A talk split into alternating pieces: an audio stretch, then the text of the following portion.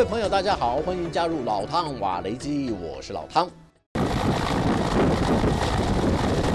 乌克兰空军的米二四武装直升机从一处秘密地点起飞，准备执行空中打击任务。飞行员采用超低空飞行，在乌克兰控制区的上空向俄军阵地发射非制导火箭弹。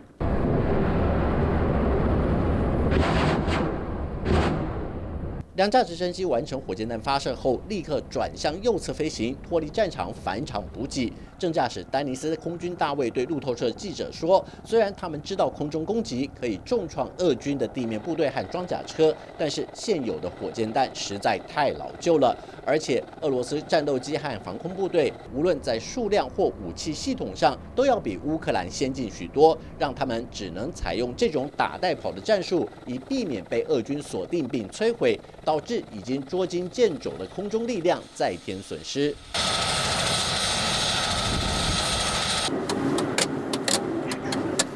目前，乌克兰空军的现役空对地火箭弹大多是非制导的旧式装备，所以攻击目标锁定在俄军的非移动装备或据点，有效命中率多少会打点折扣。乌克兰飞官的说法正好和美国《纽约时报》的一篇调查报道不谋而合。在这篇专文中，就说明了乌克兰空军面临的困境。报道中指出，根据美国情报透露，自从战争爆发以来，乌克兰原有的一百三十九架武装直升机至少减少了四分之一。主要原因就是遭到俄军战斗机或防空武器的攻击，使得战损率偏高。而且，伦敦皇家联合军种防务与安全研究所的一份报告也指出，总体来说，乌克兰空军比起俄罗斯空军在技术和数量上都处于劣势，也足以证明乌克兰的空中战力究竟有多么薄弱。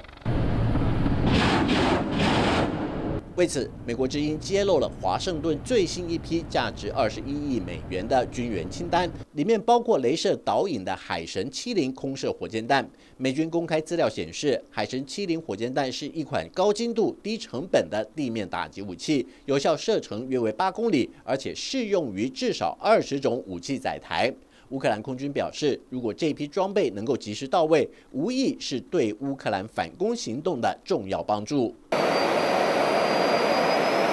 而且对乌克兰来说，好消息还不止这一件。荷兰国防部长何伊莎·欧龙人也向路透社证实，最快将在今年夏天带训乌克兰驾驶 F 十六战机的飞官。欧龙人认为，一个拥有空中优势的乌克兰是足以抵抗俄罗斯入侵的关键要素。荷兰国防部已经着手研究训练科目的内容安排和后勤准备。至于细节方面，欧龙人并没有多加说明。不过，根据两名高级官员透露，初步计划将先训练两组十二名乌克兰飞官。这批学官都具有长时间飞行遏制战机的经验，课程设计也包括了语言教育和飞行模拟器操作。理想的状况下，会在四到六个月内完成所有训练课程。至于训练地点会在哪里，目前各方研判，拥有飞行模拟器的丹麦应该是第一选择。不过，比利时和卢森堡也是代训计划成员国之一，因此不排除这两国也有可能。荷兰国防部官员更说，由于这项计划得到美国支持，而且英国和法国同样给予许多协助，所以未来会由这些国家提供更多软硬体资源来训练乌克兰飞行员。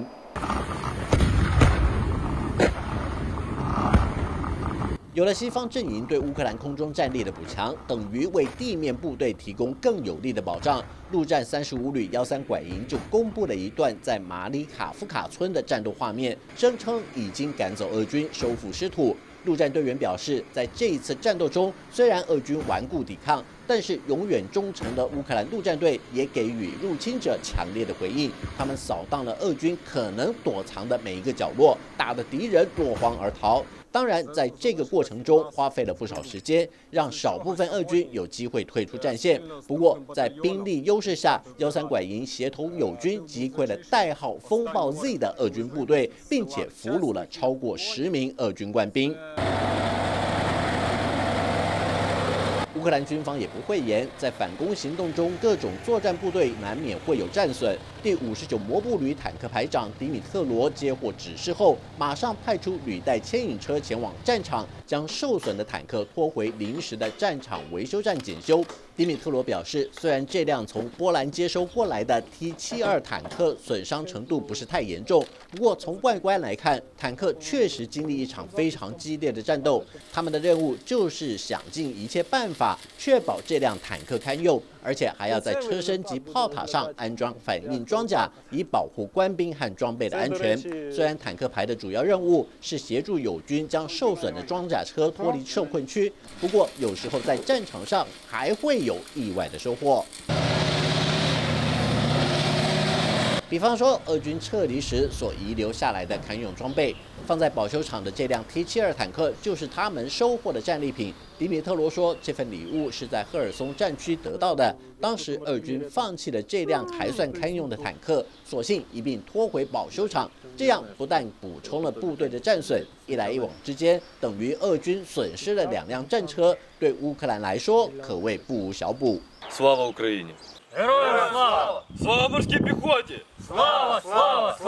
乌克兰的反攻行动虽然传出收复了至少七座村庄，但是军事分析家沃特林认为，如果现在要判定胜负，为时尚早。毕竟乌克兰还欠缺空中战力的保护，装甲部队的支援车辆也不够。如果真的要攻破俄军防线，需要在战术推进和战略部署上做到出其不意的调整，并且避免无谓的战损和伤亡，降低反攻行动所会遭遇到的风险。好了，就到这里，我们下次见。